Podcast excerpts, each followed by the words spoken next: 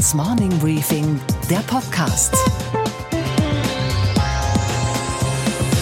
Einen schönen guten Morgen allerseits. Mein Name ist Gabor Steingart und wir starten jetzt mit frischer Energie und neuer Zuversicht in das Jahr 2019. Ich freue mich, dass Sie wieder dabei sind zu unserer gemeinsamen Dehnübung für den Kopf. Heute ist Montag, der 7. Januar. Am Sonntag, den 6. Januar, also gestern, mussten genau vier Menschen arbeiten. Die heiligen drei Könige und Christian Lindner. Denn der hatte zum traditionellen Dreikönigstreffen der FDP nach Stuttgart ins Staatstheater geladen. Gegeben wurde das Stück Es lebe der Liberalismus oder in der Kurzfassung runter mit den Steuern. Selbstverständlich profitieren auch Mittelstand und Wirtschaft von der Abschaffung des Solidaritätszuschlags. Warum auch nicht? Weil ohne das werden wir in Kürze das Land sein mit der höchsten Steuerbelastung weltweit.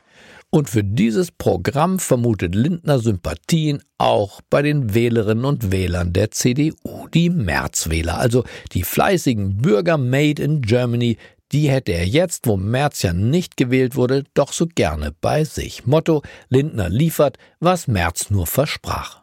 Er hat gemahnt, in Deutschland müsse endlich das Erwirtschaften des Wohlstands wieder wichtiger werden als das Verteilen. Er hat eine Agenda für die Fleißigen ins Gespräch gebracht.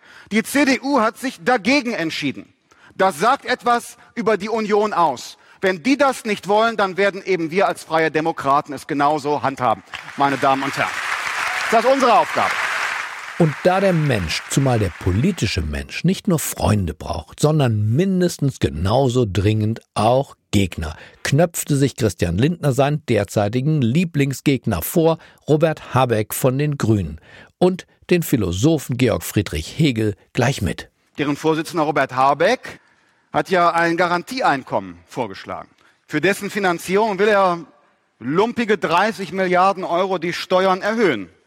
Das ist ein Verarmungsprogramm und ein Programm zur Strangulierung aller privaten Investitionen. Vor allen Dingen ist es aber ungerecht. Wie wirkt das auf denjenigen, der für 1800 Euro brutto arbeiten geht, sich morgens aus dem Bett quält und wenn er am späten Nachmittag nach Hause kommt, kann er seinen Nachbarn beobachten, der sich der Hegel-Lektüre hingibt. Fazit, die FDP lebt, aber nicht über ihre Verhältnisse. Der Chefdramaturg Christian Lindner hat ein altes Stück behutsam, man könnte auch sagen artig, neu inszeniert. Nicht Studiobühne, Staatstheater eben. Unsere Themen heute. Der mysteriöse Datenklau bei Spitzenpolitikern und prominenten Zeitgenossen wie Jan Böhmermann und Till Schweiger und wie er hätte verhindert werden können. Dazu spreche ich jetzt gleich mit Dr. Michael Littker, Geschäftsführer von Deutschland sicher im Netz. Das ist ein gemeinnütziges Bündnis von Telekom, Microsoft, Google mit dem Bundesinnenminister. Auch der BKA-Chef ist mit von der Partie. Viele der Quellen müssen gar nicht groß gehackt gehackt werden, sondern sind mit ein bisschen Geschicklichkeit auf der Angriffsseite, aber auch vor allen Dingen mit einer gewissen Sorglosigkeit auf der Seite der Betroffenen, also der Opfer, durchführbar. Prädikat erhellend. Außerdem Vizekanzler Olaf Scholz traut sich zwar nicht die Abschaffung des Solis zu, aber sonst eigentlich alles jetzt auch die Kanzlerschaft. Und das Jahr beginnt mit einer Reihe wirklich düsterer Prognosen für die Konjunktur, für die Arbeitsplätze und auch für die Anleger an der Börse. Dazu gleich mehr von unserer Börsenreporterin Sophie Schimanski aus New York. Was fehlt?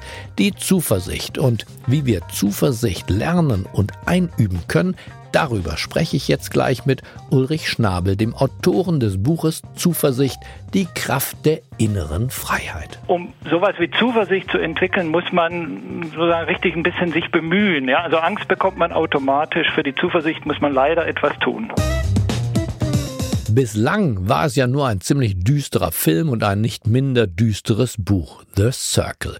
In The Circle dreht sich alles um eine Firma aus dem Silicon Valley, die man aus künstlerischen und vielleicht auch juristischen Gründen nicht Google genannt hat. Diese Firma will alles über uns wissen. Wir erleben nichts Geringeres als das Ende der Privatheit. Jetzt kann die ganze Welt zusehen. Scheiße, sowas sollte auf keinen Fall passieren. Etwas zu wissen ist gut, aber alles zu wissen ist besser.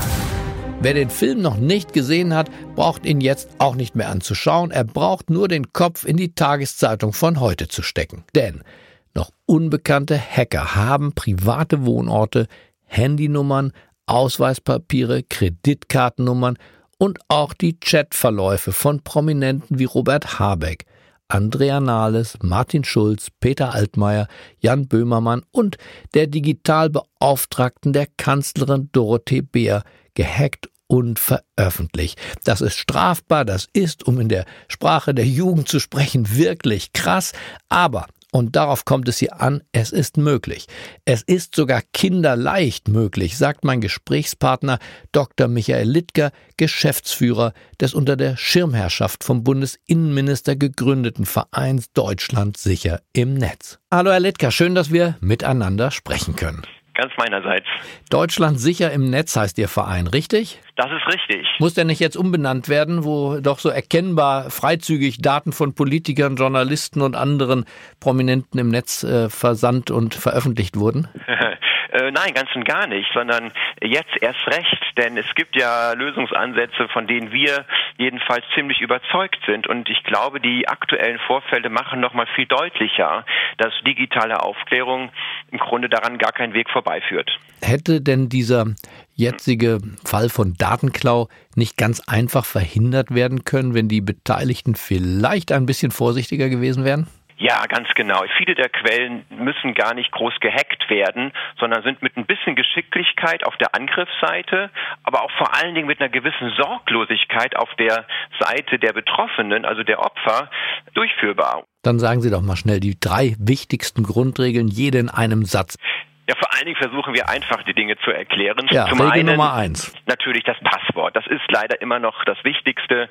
Man kann auch gute Passwörter einfach ähm, machen. Zum Beispiel die Merksatzregel. Mache ich mir einen Satz, nehme die ersten Buchstaben oder Zahlen des Satzes und zack habe ich ein gutes Passwort. Zweite Regel: Menschenverstand einschalten. Also nicht E-Mails öffnen, von denen ich mir nicht ganz sicher bin, dass ich den Absender kenne und schon gar nicht dessen anhänge. Einfach mal anrufen und nachfragen: Hast du mir wirklich die Mail geschickt?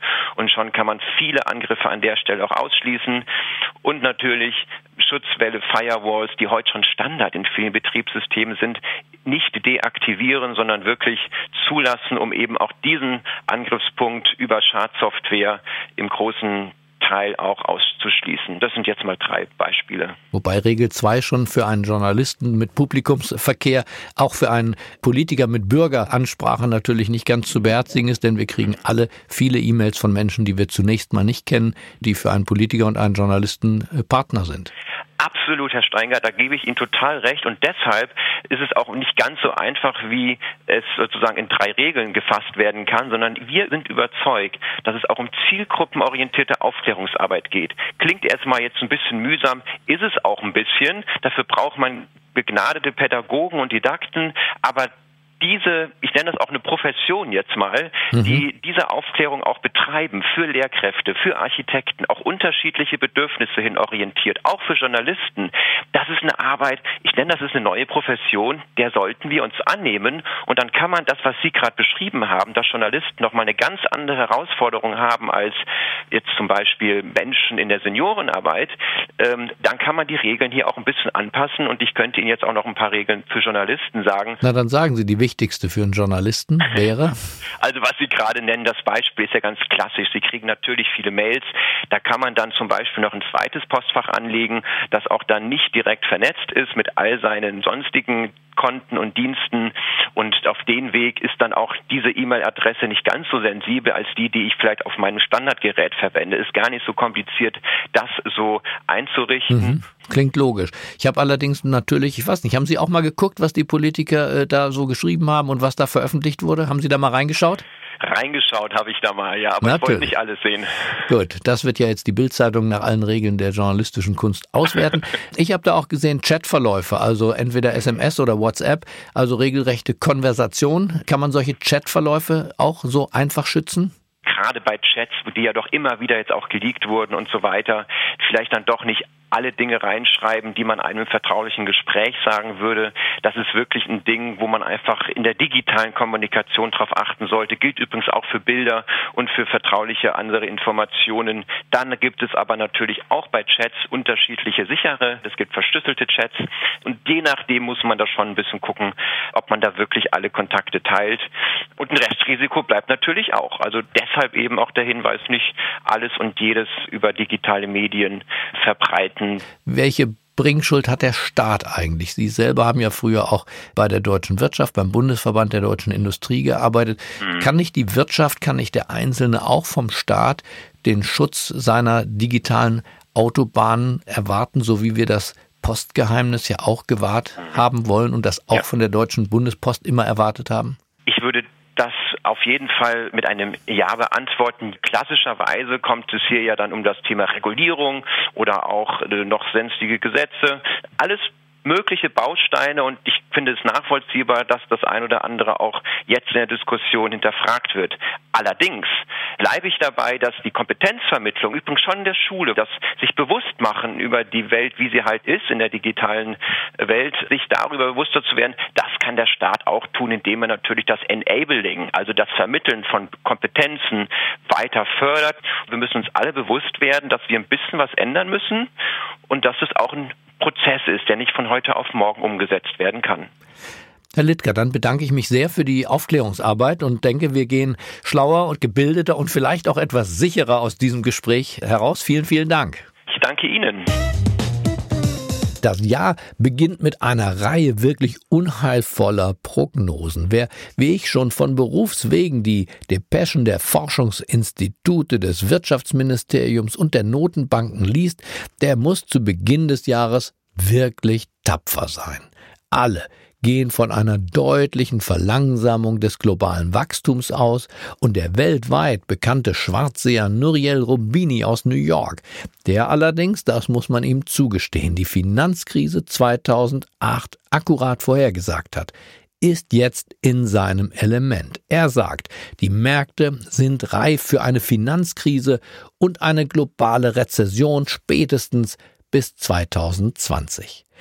Selbst Dr. Ulrich Stephan, der oberste Anlageexperte der Deutschen Bank, der sich neudeutsch Chief Investment Officer nennt, blickt ganz gegen seine rheinländische Frohnatur eher verhalten in das Jahr 2019. Ich wollte von ihm klipp und klar wissen, was Herr Dr. Stephan kommt da auf uns zu, was erwarten Sie und Ihr Analyseteam? Die meisten gehen davon aus, dass die Rezessionsängste, die im Moment in den Märkten eingepreist sind oder werden, übertrieben sind, dass äh, wir Wachstum haben werden in 2019, wenn auch etwas schwächer als 2018 und dass dann äh, die Gewinne auch leicht steigen können im nächsten Jahr, aber die Bäume werden da ganz sicher nicht in den Himmel wachsen und die Risiken sind nicht unerheblich. Vielleicht hat ja Sophie Schimanski, unsere Börsenreporterin in New York für uns ein paar fröhlichere Nachrichten zur Hand. Hallo Sophie, sei gegrüßt. Zunächst mal wünsche ich dir ein gesundes und erfolgreiches 2019. Ja, vielen Dank und frohes neues Jahr auch dir, Gabor. Die Investoren an der Wall Street sind zurückgekehrt, die Monitore an der Wall Street flackern wieder. Wie ist die Stimmung, Sophie? Wie schauen jene Menschen, die die Märkte machen, auf das neue Jahr? Ja, so ein bisschen ungläubig und skeptisch. Nehmen wir zum Beispiel Mike Pistillo, den DMM, ein Direct Market Maker vom Börsenparkett, und der ist eigentlich einer der Trump ist toll für die Märkte Optimisten. Aber der sagte mir, Freitag wäre nur ein Lichtblick gewesen und er sei noch nicht überzeugt, dass die Märkte aus dem Schlimmsten raus sind. Er sagt, it doesn't feel real yet. Eine Parkettlegende ist Art Cashin äh, und der sagt, der Markt sei sick, also krank. Und ich sag, wir sind noch nicht raus. Es kaufen nun vielleicht einige billig ein im Moment des Tauchers. Und das tun sie eben auch, weil zum Beispiel Fed-Chef Jerome Powell am Freitag hat durchblicken lassen, dass die Zinsen vielleicht länger unverändert bleiben, so wie in 2016. Da gab es ja auch ein Jahr Pause. Aber die vergangenen elf Kursabstürze von mehr als 12 Prozent, die es seit 1950 gegeben hat, die haben durchschnittlich acht Monate gedauert. Da hätten wir also noch von diesem Wert ausgegangen ein halbes Jahr vor uns. Vom Trump-Bump redet wirklich keiner mehr, Gabor, schon eher vom Trump-Slump. In der Krise versuchen die Notenbanken normalerweise mit Zinssenkung gegenzusteuern. Denkst du, Fed-Chef Jerome Powell wird die Finger von weiteren Zinserhöhungen lassen? Na, er hat am Freitag mit seiner Rede durchaus für Kursgewinne gesorgt. Mike sagte mir zum Beispiel, die Investoren hätten einfach alles zu hören bekommen von ihm, was sie wollten. Hören wir vielleicht einfach mal rein. With the muted uh, inflation readings that we've seen coming in, uh, we will be patient as we watch to see how the economy evolves.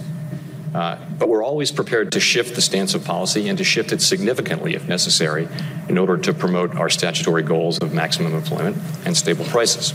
Ja, und das ist natürlich das Tolle, Gabor, wenn man immer wieder darauf hinweist, dass man data-dependent ist. Sprich, die Fed behält sich eben immer vor, je nach Datenlage ihre Pläne zu ändern. Also mit Blick auf die Inflation oder mit Blick auf den Arbeitsmarkt.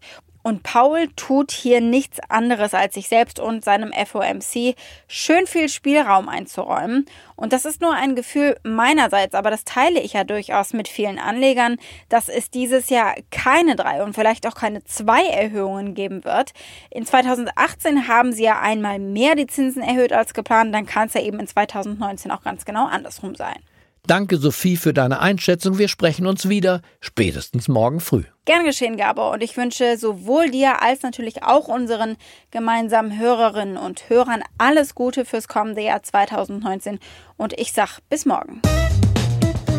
Wow, so düster, liebe Hörerinnen und Hörer, wollen wir das neue Jahr doch auf gar keinen Fall beginnen, oder? Also frage ich Sie, was fehlt jetzt noch? Genau. Die Zuversicht. Zuversicht ist eine Frage der Geisteshaltung, eine Art Fitnessübung für die Seele. Und der denkbar größte Experte hierzulande für gedankliche Dehnübungen dieser Art ist Ulrich Schnabel. Er ist studierter Physiker, er ist preisgekrönter Wissenschaftsredakteur bei der Zeit und er hat vor zehn Wochen erst das wirklich kluge und unterhaltsame Buch Zuversicht, die Kraft der inneren Freiheit vorgelegt. Hallo Ulrich Schnabel, Gabor Steingart hier. Hallo Herr Steingart, grüße Sie. Ich dachte, Sie können uns ein bisschen verraten, wie man zu dieser inneren Kraft der Zuversicht kommt. Ein Tipp ist zum Beispiel, sich an die Fahrstunde zu erinnern. Was hat der Fahrlehrer geraten, wenn man mit dem Auto von der Straße abkommt und auf einen Baum zufährt? Bloß nicht das Hindernis fixieren. Also nicht auf den Baum starren, sonst fährt man direkt drauf zu, sondern ein bisschen zurücklehnen, auch wenn das in der Situation schwerfällt und versuchen, Überblick zu gewinnen und mögliche Ausweichmöglichkeiten zu finden. Und das ist sozusagen dieses Geheimnis der inneren Freiheit, dass wir uns nicht von den äußeren Ereignissen so gefangen nehmen lassen, also nicht permanent auf Donald Trump und seine Tweets starren zum Beispiel, sondern uns mehr an die Dinge erinnern, die uns von innen her Kraft geben. Also sagen wir mal, die Dinge, die uns wichtig sind, was uns Sinn gibt und so weiter. Was sagt die Wissenschaft denn darüber, was in unserem Kopf passiert, damit Zuversicht oder aber auch das Gegenteil von Zuversicht als Gefühl entsteht? Also in unserem Gehirn werden negative Ereignisse vordringlich bearbeitet, kann man sich vielleicht aus der Evolutionsgeschichte erklären. Also diejenigen, die sozusagen hinter jedem Busch den Säbelzahntiger vermuteten, haben eher überlebt als die ganz Sorglosen. Deshalb achten wir ganz instinktiv mehr auf Gefahren. Und solange wir uns in einem überschaubaren Umfeld bewegen, ist das ja auch völlig okay. Das Problem ist nur in der Globalisierung, wo wir sozusagen durch die Medien über sämtliche Büsche der Welt sozusagen informiert werden, um mal metaphorisch zu mhm. sprechen, da wird das natürlich zu einem fatalen Mechanismus, weil die Angst überproportional steigt. Also wir sehen überall permanent Gründe zur Angst und um sowas wie Zuversicht zu entwickeln, muss man sozusagen richtig ein bisschen sich bemühen. Ja, also Angst bekommt man automatisch. Für die Zuversicht muss man leider etwas tun. Ist die chemisch neurowissenschaftlich nachweisbar? Gibt es dafür ein Gen oder gibt es dafür eine Substanz? Wir kennen das ja alle aus dem ja. Freundeskreis und aus auch beruflichen Zusammenhängen. Es gibt Menschen, die haben einfach mehr Zuversicht in sich und es gibt Leute, die sind schon bei kleinsten Kleinigkeiten verzagt, pessimistisch und negativ.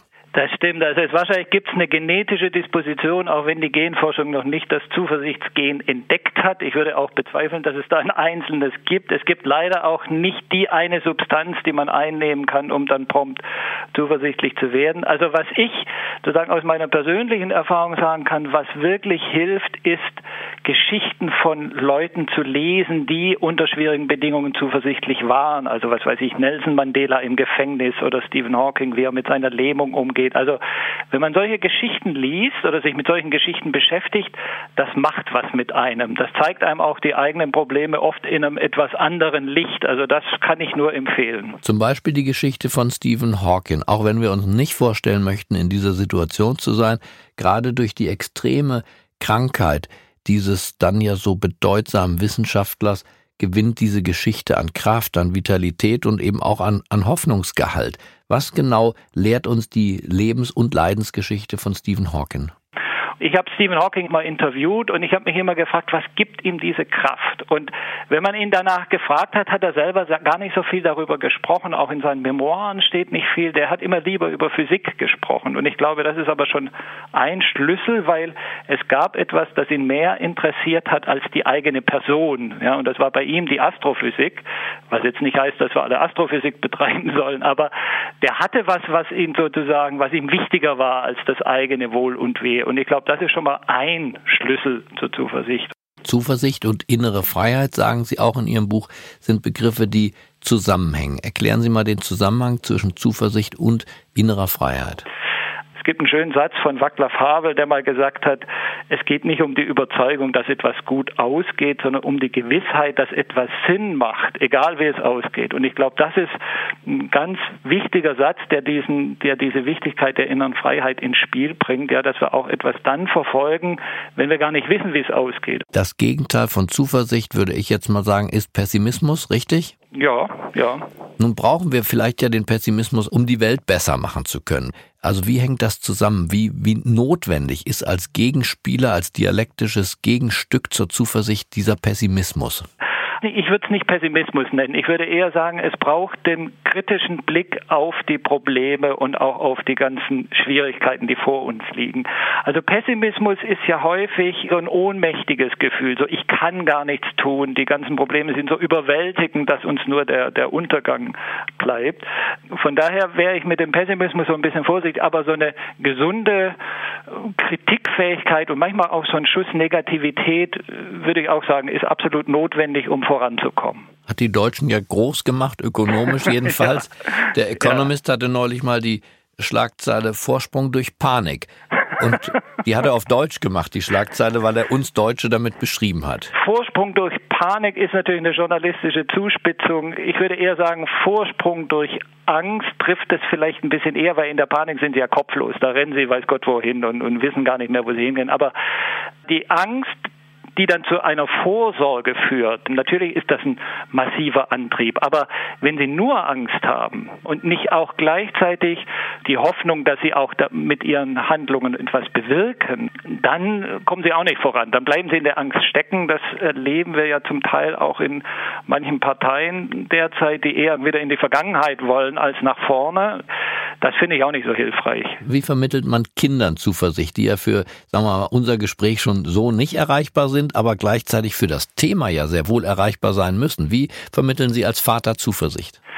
Also eine ist drei und eine ist zwölf. Ich habe zwei Töchter und ähm, die Dreijährige, die hat so eine ganz ungebrochene Lebenszuversicht und wenn man dann zum Teil so ein bisschen abgekämpft aus der Redaktion nach Hause kommt und die ganzen Weltprobleme im Kopf verwälzt und dann kommt die Kleine an mit ihrer völlig ungebrochenen Freude, ja, dann lerne ich was von ihr und nicht umgekehrt. Der muss ich gar nichts von Zuversicht erklären, weil die sozusagen ganz positiv an das Leben rangeht und bei der Zwölfjährigen geht es mal so hin und her. Also mal bin ich eher derjenige, der versucht, ihr ein bisschen was rüberzubringen, mal sie mich. Also da sind wir sozusagen auf Augenhöhe. Es ist ein sehr interessanter Prozess, ja, weil ähm, mal ich der zuversichtlicher bin und mal sie, aber ich glaube, wir können da beide voneinander was lernen.